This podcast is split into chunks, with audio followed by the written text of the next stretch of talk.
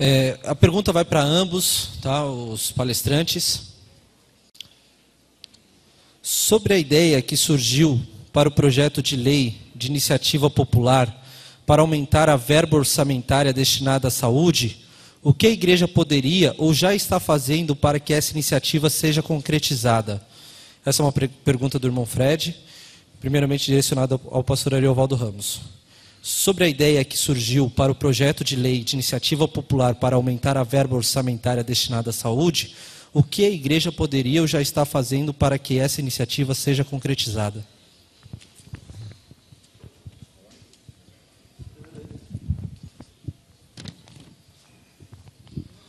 Bom, é, a igreja pode ser o grande mobilizador social, deveria ser, né? É difícil, é difícil ainda convencer os colegas disso. Ah, Há muitos colegas que acham que a igreja não tem de se envolver com isso. Eu me lembro de uma experiência que, inclusive, tive junto com Levi. É, na época do mensalão, quando explodiu o negócio do mensalão lá, a, o pastor Antônio É, Carlos Costa começou um movimento chamado Democracia Viva, lá no Rio de Janeiro e ele queria fazer uma, uma arrecadação de um milhão de assinaturas para para pedir a investigação de todos de todas as acusações, é, exigir uma ação imediata. Aí ele me procurou, é, eu disse ok, vamos vamos vamos trabalhar nisso. Aí é, eu consegui com a minha organização ah, 70 mil endereços de pastores e igrejas. É, e aí eu tinha de levantar dinheiro para mandar a petição para 70 mil pastores em todo o Brasil. E aí eu saí correndo para levantar dinheiro com os irmãos, falou, oh, irmãos, preciso só de dinheiro para postagem, eu conseguir, eu consegui é, os nomes todos, os endereços todos, gratuitamente, mais de 70 mil pastores. Se, se os pastores só preencherem as 30, os 70 mil preencherem às 35 já vai ser um abalo. E aí, e, então só queria que cada pastor conseguisse 35 assinaturas, no mínimo. E, e aí isso só já era muita coisa e depois a gente ia buscar o resto na rua. Aí a primeira coisa que eu, que eu comecei a encontrar foi não tinha ninguém que quisesse ajudar nisso. Algumas editoras disseram que iam, mas se aparecesse o nome deles lá no, na petição. Aí eu falei, não dá, né? Como é que eu posso pôr petição de cidadania patrocinado por? Não pode. Não pode, você tem de fazer isso como missão. Ah, não vai dar, Ari, não vai dar, não vai dar, não vai dar. Aí eu liguei para o Levi. Falei, Levi, eu já tinha levado o Levi para conversar sobre isso e tal com o, com o Antônio. Aí eu falei, Levi, você consegue ah, é, me ajudar aí a levantar o dinheiro? Aí ele falou assim: Eu vou falar com o, o líder dos sindicatos. E aí ele foi e falou, o cara viu a petição e falou: É, nós também queremos ver esse negócio aqui resolvido. Então os crentes vão fazer isso, é? É, nós queremos fazer. Aí o camarada falou assim: Olha, 70 mil a gente não consegue bancar, mas metade disso a gente paga. 35 mil a gente banca. Aí o Levi ainda falou, mas tem o seguinte, é dinheiro, dinheiro contabilizado, não tem essa história de caixa 2, não tem nome de ninguém aparecendo, só se for assim. E o camarada disse: Não, não, não, o pastor, fala para fazer a nota em nosso nome, eu pago, a gente paga, a gente quer ver isso acontecer no Brasil. Nós não conseguimos. Aí nós mandamos metade. Bom, metade é melhor do que nada, metade é muita coisa. Aí começamos a receber os e-mails. Foi, foi bravo. foi bravo. Eu ouvi o que quis e o que não quis. E tudo que eu estava pedindo é que a gente levantasse um milhão de assinaturas para que toda essa questão do mensalão fosse imediatamente investigada, ao invés de ser empurrada com a barriga, como foi durante anos, né?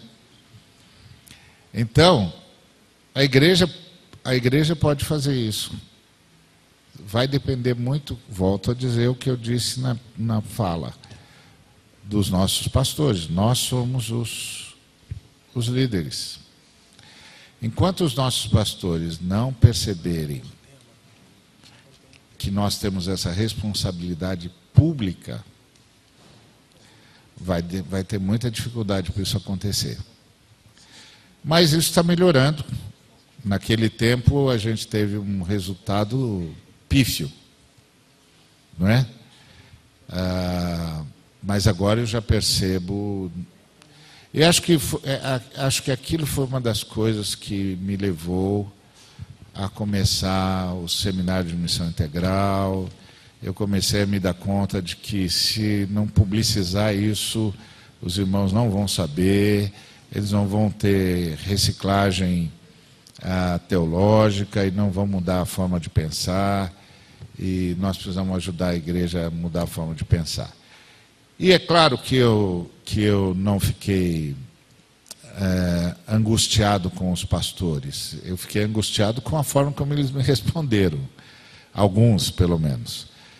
Mas, porque eu sei que o camarada está pensando no que é que glorifica a Deus. E eles ainda não tinham chegado à conclusão de que isso glorificava a Deus. Então, meu trabalho, assim como do Levi e de tantos outros, que tem essa visão, como Tarcísio aqui. Meu trabalho é chamar os colegas para perceber que nós temos uma responsabilidade pública e séria e que nós podemos mudar esse país.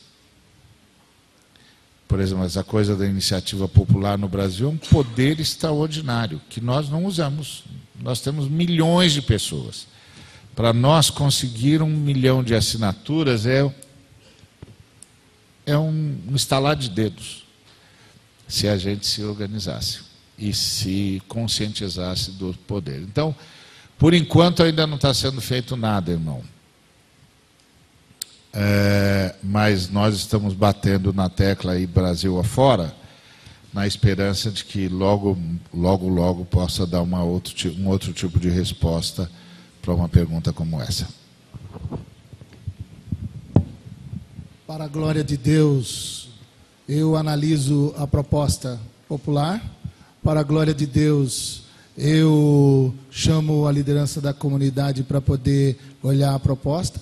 Para a glória de Deus, eu separo um momento na celebração, que é um momento cidadão, apresento para a igreja. Para a glória de Deus, eu deixo umas mesas lá fora com as assinaturas. Para a glória de Deus, eu disponibilizo o site. Para a glória de Deus, eu fico falando para todo mundo assinar. E para a glória de Deus, eu dou glória a Deus quando tudo der certo.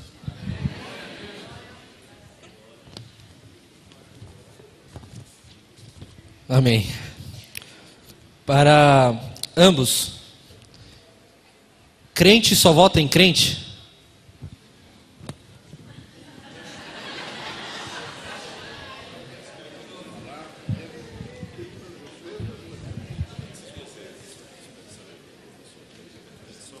Ainda bem que não é uma exigência.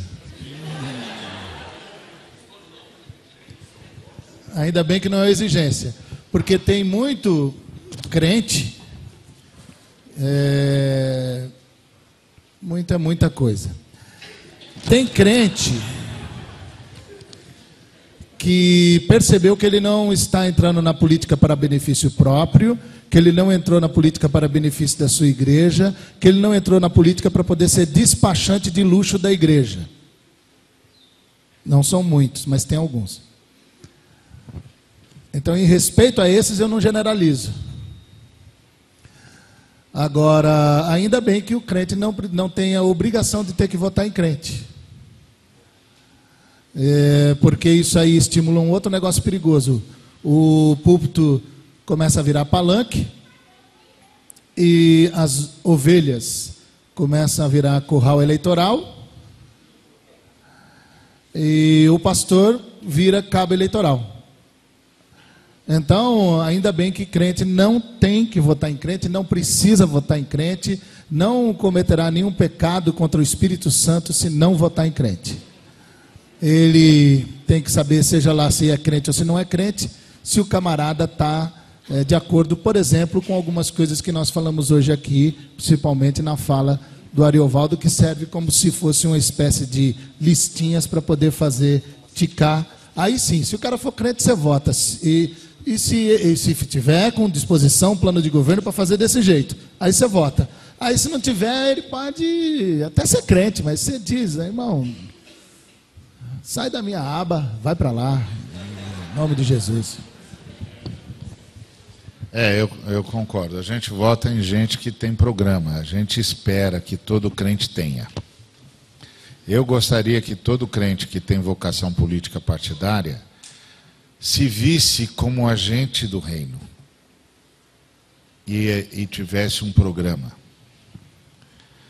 e soubesse criar a militância para que, que o programa pudesse avançar sem que ele tivesse de fazer acordos espúrios. Porque esse é um outro problema. Às vezes você bota um camarada lá, ele é eleito, ele é um bom crente, ele até quer fazer o melhor, mas ele não tem militância. Então ele tem de, de duas uma. Ou ele não faz nada para não porque não, não colabora com a a, heterodoxia do processo para ser bondoso, simpático, e aí os caras não deixam ele aprovar nem nome de rua. Isso acontece, aconteceu numa grande cidade de São Paulo, nós tínhamos um irmão lá que foi eleito vereador, e aí chegaram para ele e disseram, escuta, você já pegou a sua parte do negócio X? Ele falou, não, que parte? Aí o camarada falou, não, sabe o que, que é? Aqui tem um cipoal de leis, o camarada nunca consegue aprovar esse tipo de coisa. Então, para que a gente aprove, ele já separa no projeto dele uma parte X para cada vereador. Então, estou perguntando, você já pegou a sua? Aí o irmão disse, não peguei, não vou pegar, e se eu souber de qualquer pessoa que pegou, eu vou denunciar. Conclusão, ele passou quatro anos sem conseguir emplacar nome de rua. Porque os caras queimavam ele o tempo todo.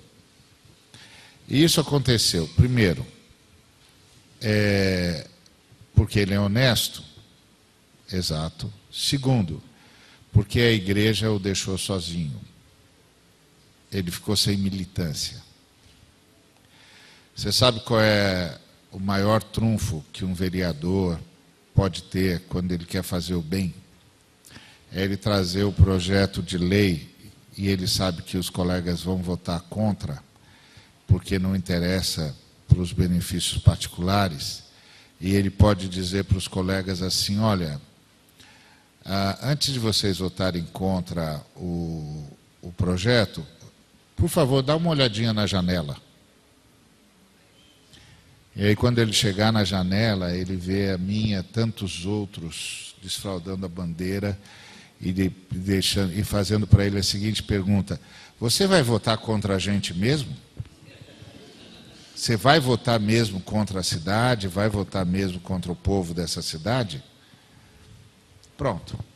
Ele não vai precisar fazer nenhuma negociação espúria, porque ele tem povo que é a única coisa que, esse, que essa classe ainda respeita: povo militante, povo na rua. Então, é, crente vota em quem tem programa. O nosso sonho é que todo crente que tenha vocação política partidária tenha programa. E que todo crente que tem programa tenha apoio da igreja para que não precise ficar à deriva da corrupção. Se eu vou votar em crente e depois vou deixá-lo sozinho lá, é melhor eu não votar, porque assim eu não faço ele passar vergonha e não o exponho a uma tentação desnecessária. Se eu decidir que eu vou votar nele, eu vou votar nele porque eu confio na sua, eu conheço a sua história, reconheço a sua fé e apoio o seu programa. E vou ficar do lado de fora. Quando ele precisar de mim, eu vou estar com a bandeira desfraldada do lado de fora da, da, do, do palácio, dizendo para todos os outros colegas dele: pensa bem antes de dizer não ao nosso representante. Ele não está sozinho aí, ele fala em nosso nome. Se você não vai respeitá-lo, nós vamos descobrir o seu nome na próxima eleição. Você vai nos encontrar no próximo pleito. Nós vamos expor você. Você não sabe com quem você está mexendo. Se não tiver isso, é melhor não fazer nada. Porque você vai, se o irmão for sério, ele vai ficar exposto a uma tentação desnecessária porque o povo dele não foi com ele. Por isso, isso é uma coisa muito séria. Por isso que eu, que eu falo o tempo todo com os pastores: irmãos, nós precisamos organizar isso. Nós nunca vamos usar o púlpito como palanque, ponto. Nós não somos cabos eleitorais, ponto. Mas nós somos os profetas da cidade. Então nós vamos ajudar o irmão. Então, irmão, se organize, você sabe como é que ganha voto? Você vai dizer qual é o seu programa. Você não vai falar, ah, o pastor me apoia. Não, não, não, não, não, não. Você vai passar o seu programa para todo mundo. Se todo mundo apoiar você, então eu ajudo você a organizar o povo quando você precisar. Mas, ah, vota em mim porque o pastor me apoia. Eu posso até, como cidadão, apoiar. Aqui e ali faço isso. Mas nunca coloco nem o meu púlpito, nem a minha igreja local na festa. Então, e tem que ter essa, essa postura. Eu estou vendo aqui um negócio do, da Ordem dos Ministros da UMEB aqui, que quer fazer um encontro com, com, com os vários candidatos. Essa é uma iniciativa legal uma iniciativa de, de chamar todos os candidatos e, e discutir a pauta de reivindicações das prioridades para o município. Isso é um negócio legal. Isso aqui faz sentido. Se a gente for por esse caminho, nós vamos recuperar a credibilidade na cidade e vamos exercer a nossa vocação é, pública.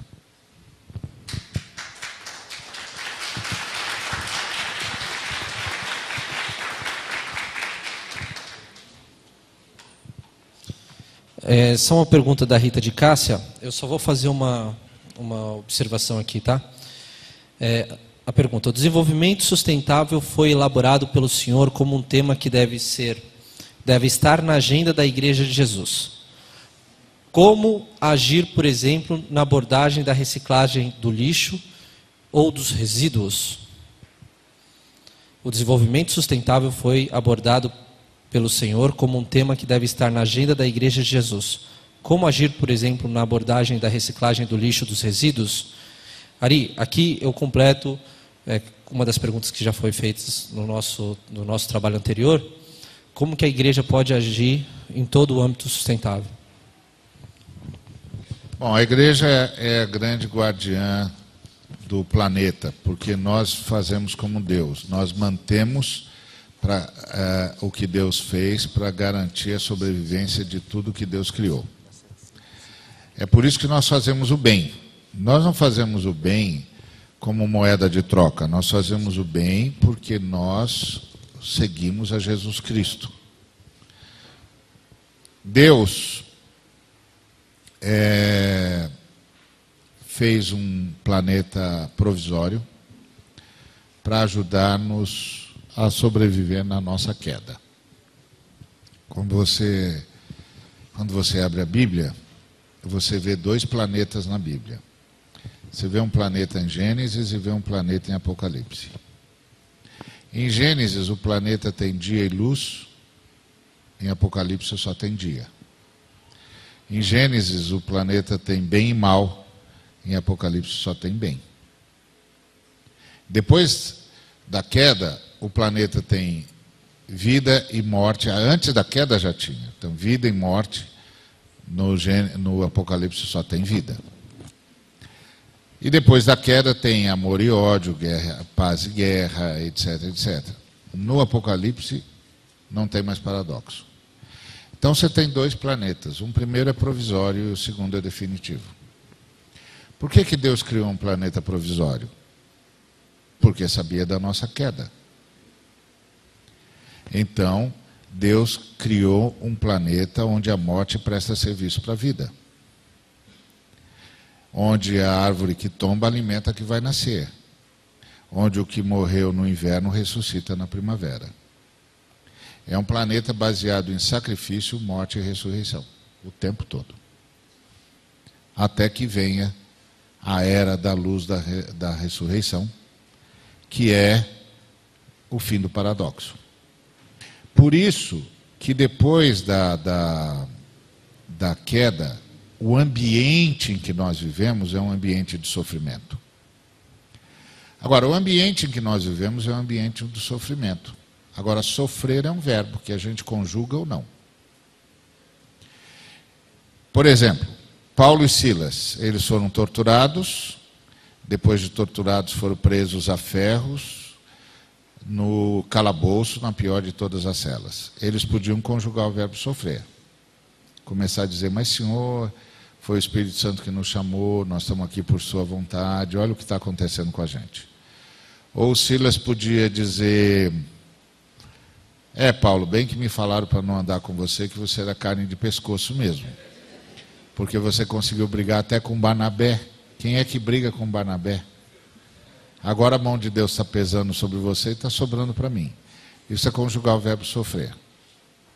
Eles decidiram, em meio à dor, conjugar o verbo cultuar, o verbo orar, o verbo louvar. É como se eles tivessem dito ao centurião: escuta, é,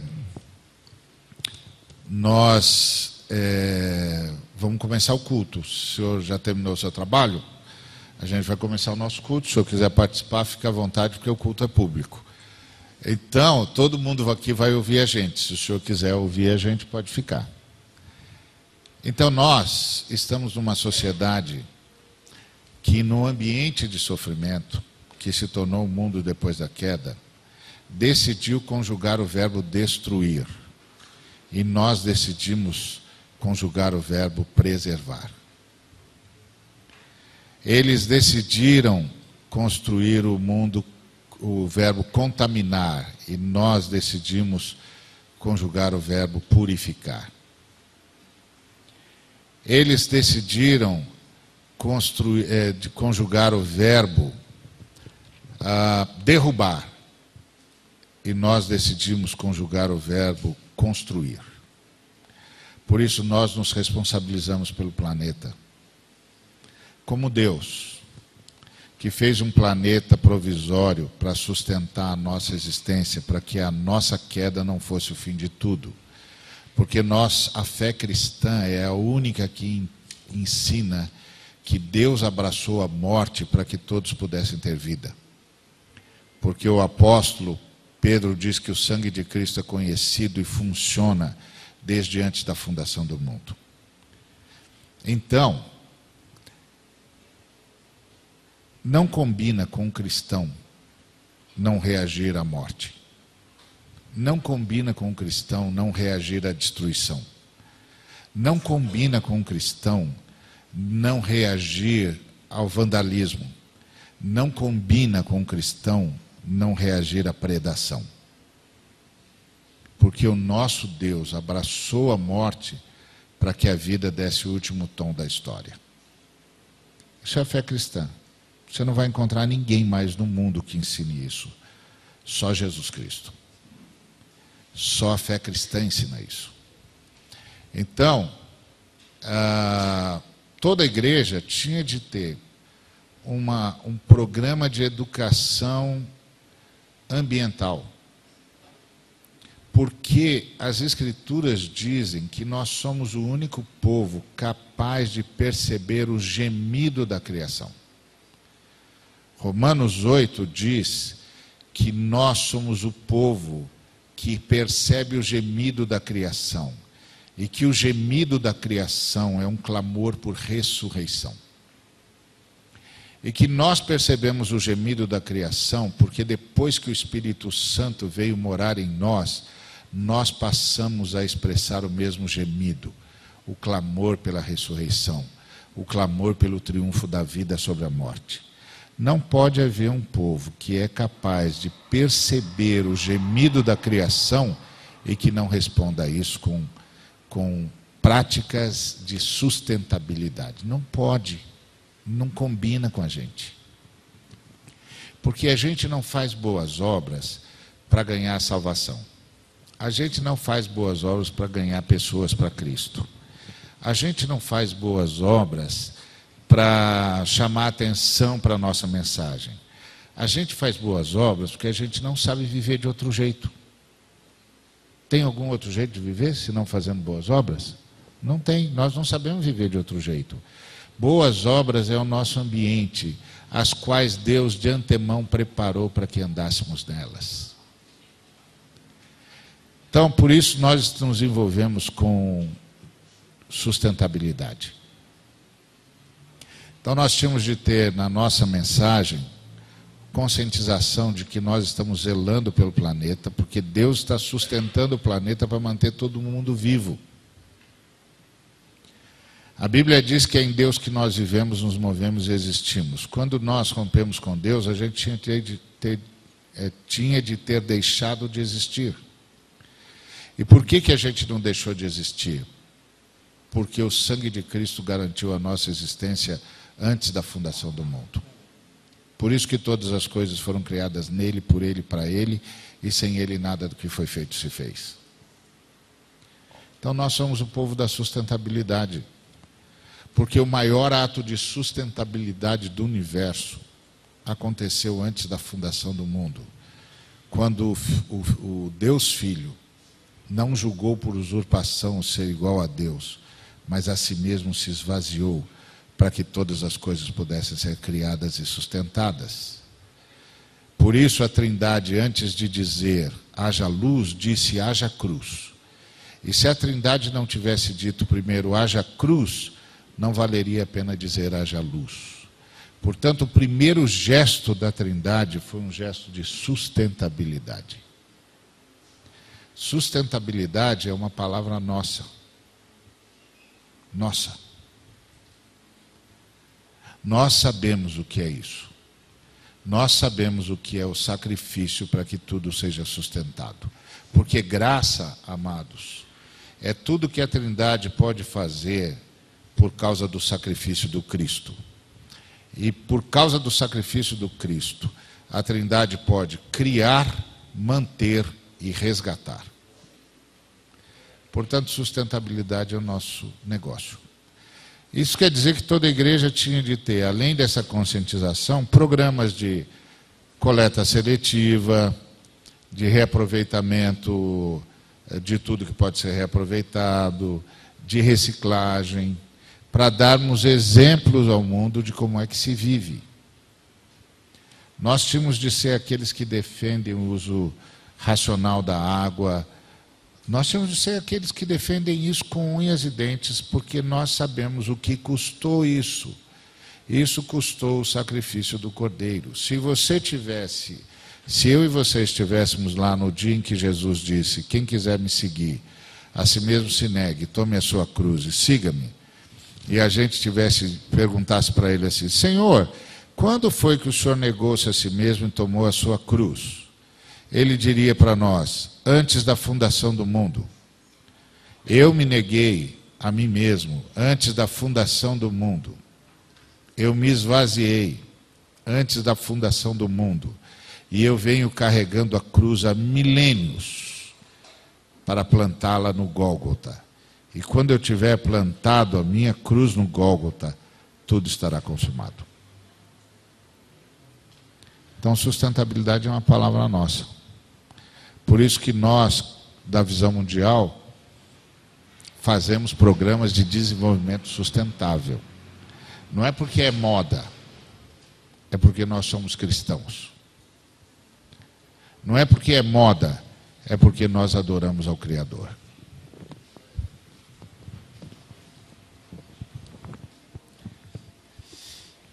Para o pastor Levi, como preparar as crianças com a questão da missão integral e não só os grandes e os profissionais? Eu tenho, eu saio com o Vinícius e com a Sabrina pela manhã, desde pequenininhos, e a nossa oração, além do Pai Nosso, é uma oração assim: Senhor, obrigado por essa casa e ajuda-nos a não esquecer daqueles que não têm casa para dormir. Obrigado, Senhor, por esse, por ter uma escola para ir boa e, mas também que a gente não esqueça daqueles que não têm uma escola para poder ir.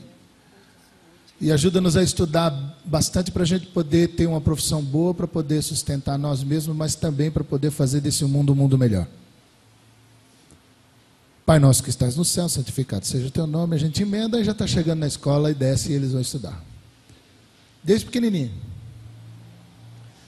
Eu acho que a primeira coisa é parando de tentar fazer com que os nossos filhos eles sejam eles estudem para valer, para poder ter uma grande profissão, para poder ganhar dinheiro e, de repente, o primeiro milhão antes dos 25 anos. Então, quando a gente expulsar esse espírito maligno que a gente acha que é bacana, que a gente quer para os nossos filhos, isso aí já ajuda sem esse demônio que você tenta incutir no seu filho e na sua filha. É, a gente não estuda para poder ter, para poder ser um gênio na academia. A gente não estuda para poder ter uma profissão onde a gente vai poder rachar de ganhar dinheiro. A gente não, não, não a gente não vive para isso. O nosso estudo, a nossa profissão, serve para poder fazer desse mundo um mundo melhor. Então a primeira coisa que tinha que acontecer era o pai e a mãe é, passar, é, desconstruir essa ideia que ele acha que é boa para o seu filho e para sua filha é, para que depois as crianças fiquem livres de ter esse tipo de abordagem maligna do papai e da mamãe, essa abordagem dos quintos dos infernos do papai e da mamãe, que é uma abordagem que alimenta o individualismo, é uma abordagem que às vezes até com coração bom, porque papai e mamãe faz isso com o coraçãozinho bonzinho.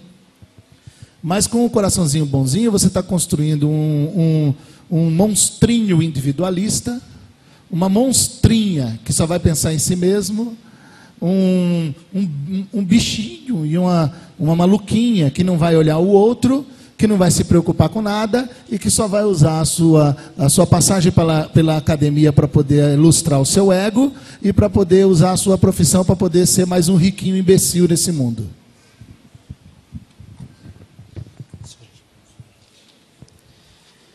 É, as demais perguntas aqui eu vou fazer a última, tá? Mas as demais perguntas eu vou postar no Facebook e vou pedir ao pastor Levi e ao Ari que respondam.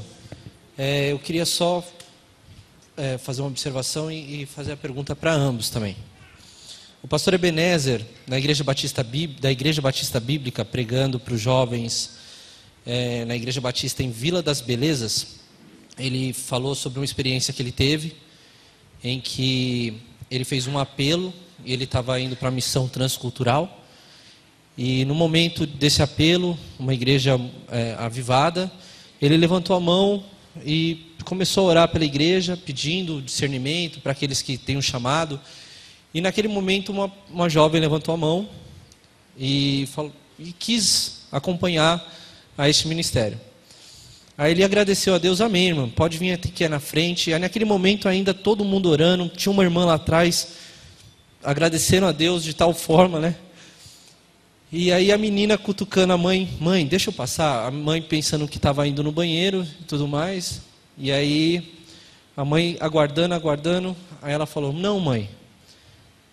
E a, e a mãe falando: Deus, manda esses missionários para o campo.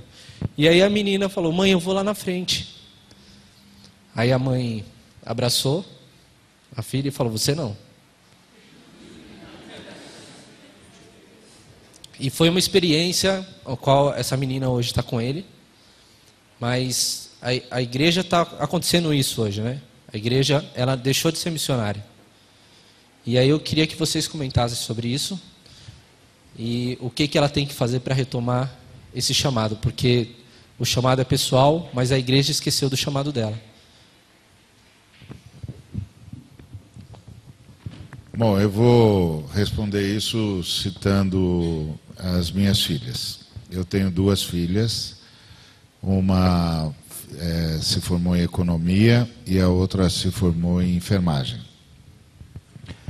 Estudaram em ótimas escolas lá na minha cidade.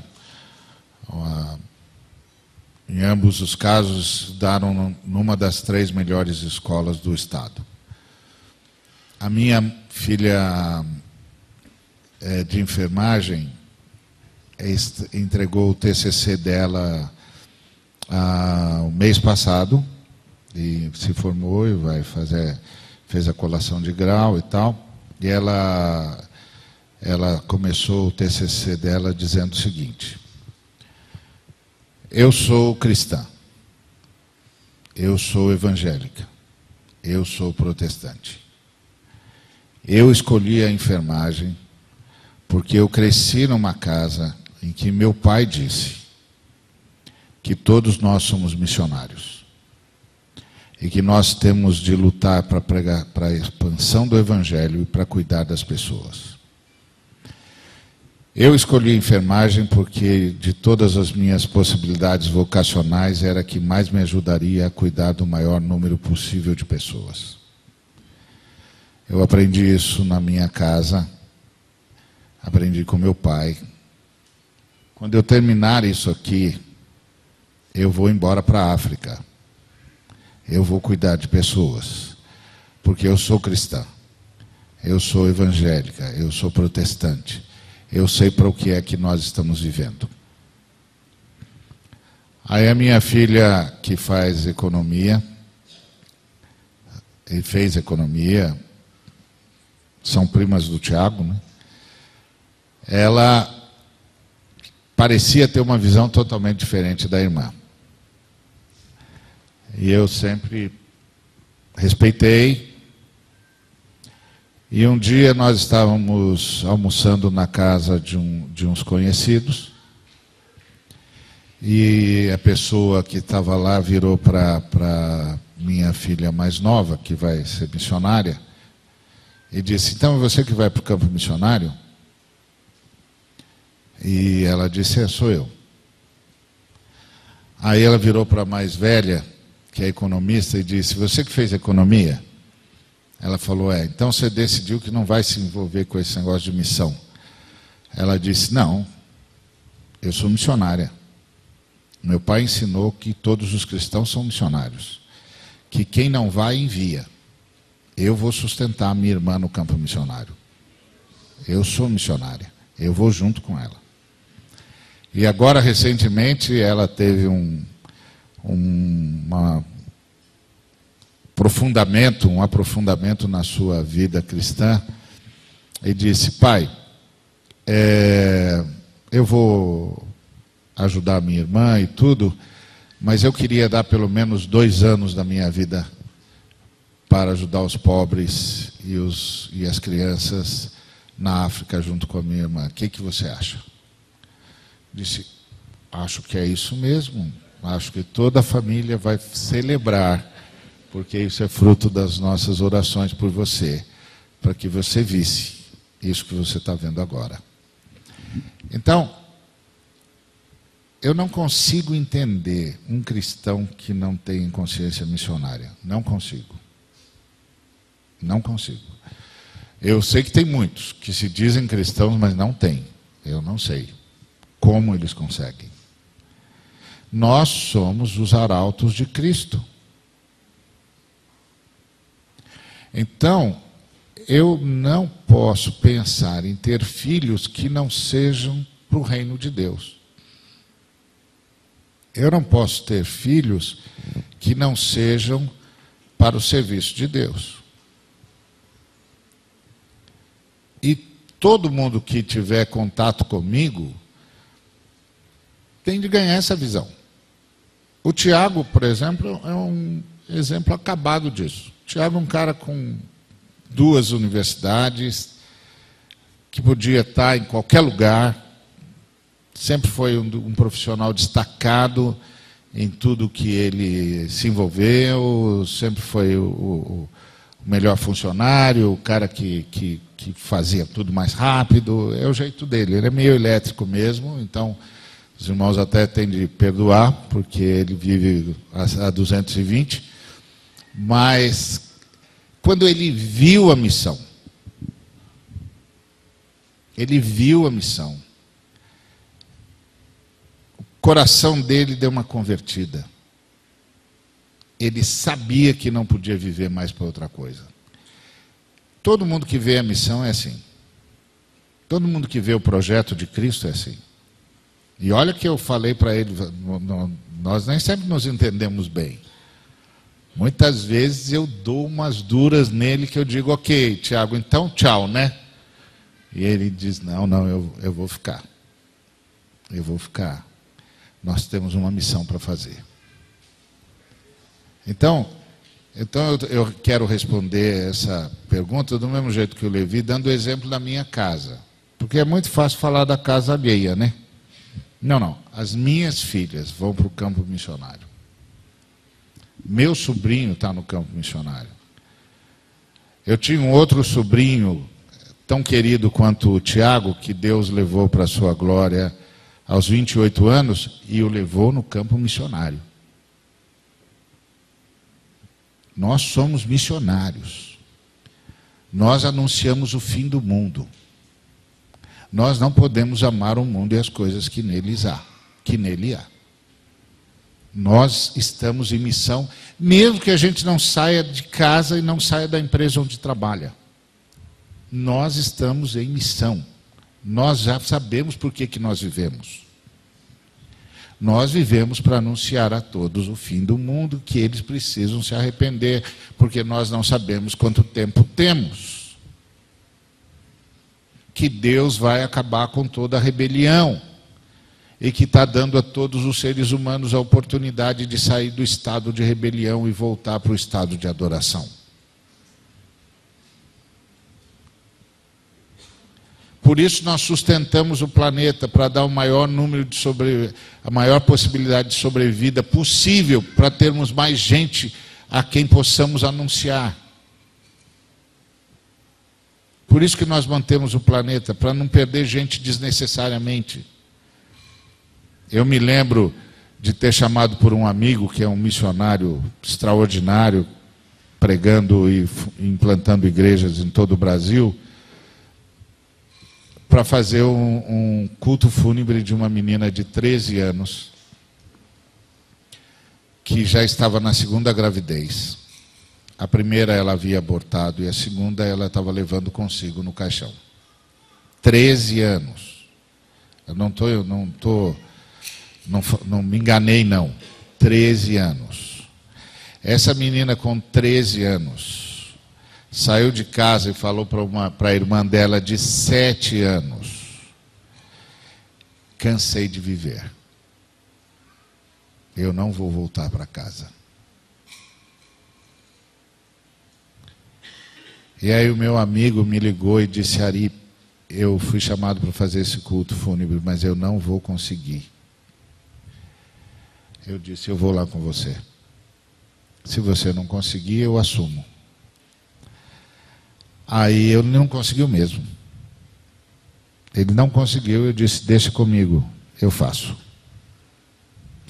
O quadro era o pior possível, não vou aqui descrevê-lo, porque é, é, toda vez que eu lembro, eu me angustio.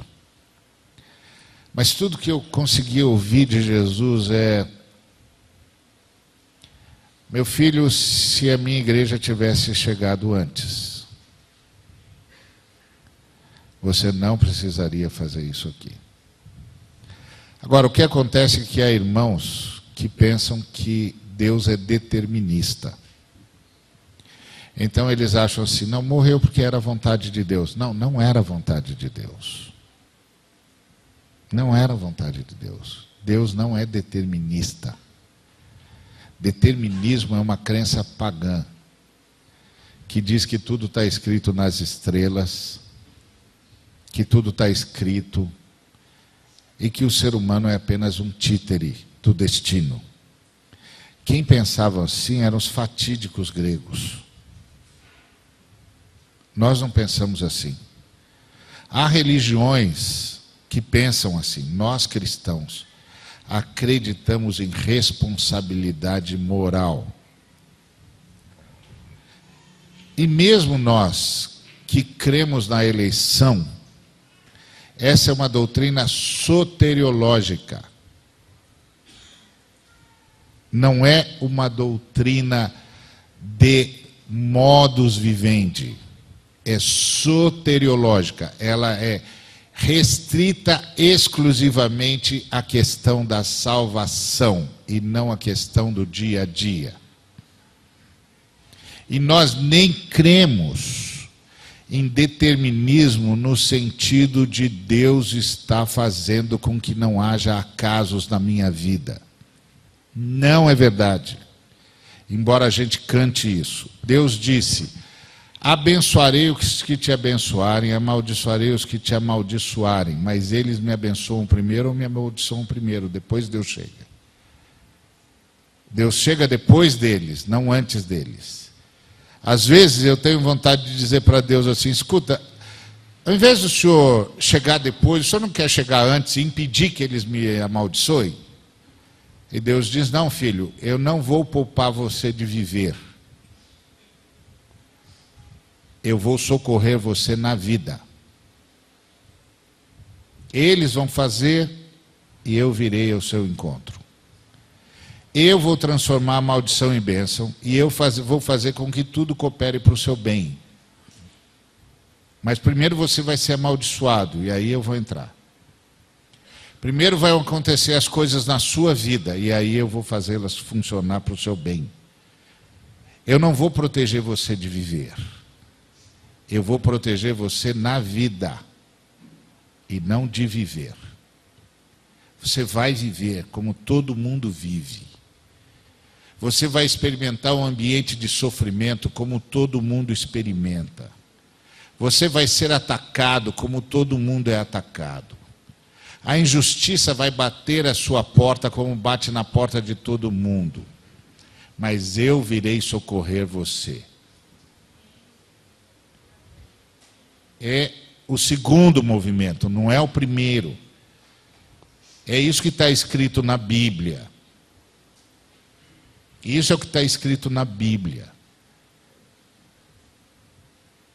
A gente nem sempre gosta de falar, porque parece mais legal falar que tudo é determinismo. Não é. Deus não é determinista. Se Deus fosse determinista, ele seria o responsável pelo pecado. Deus não vem senão para salvar. Percebe? Então nós temos de agir. Quanto mais rápido e mais eficazmente nós agirmos, mais gente vai sobreviver. E não fica pensando, não, não, ninguém morre antes da hora, Deus tem uma hora para todo mundo morrer. Não é isso que está na Bíblia. A Bíblia diz que os fraudulentos e os sanguinários não viverão metade dos seus dias. A Bíblia diz que quem viver da espada vai morrer da espada. E a Bíblia diz que crente que toma ceia indignamente morre mais cedo. Honra o teu pai e tua Estou mãe. falando de honra teu pai e tua mãe, você vive mais, não honra, você vive menos. Está entendendo? Isso é o que está escrito na Bíblia. O resto é determinismo grego. É determinismo do Islão. É, é religião kármica. Nós não somos religio, é, religio, uma religião kármica. A rigor, nós nem somos uma religião. Nós seguimos uma pessoa. O problema é que a gente vai pegando essas coisas porque elas afagam o nosso ego e nos, e nos é, livram da responsabilidade pessoal. Aí o camarada vem de qualquer jeito, toma ceia de qualquer jeito. Por exemplo. Então, é, missão, envolvimento, responsabilidade é o que se espera da igreja. Que faz a mãe segurar a filha? Oh, nós temos muitos equívocos na obra missionária. E eu quero só falar dois rapidamente. O que faz a mãe segurar a filha para que ela não vá à frente e aceitar o desafio para missões? Nós mesmos que promovemos do jeito errado a obra missionária para o povo ouvir.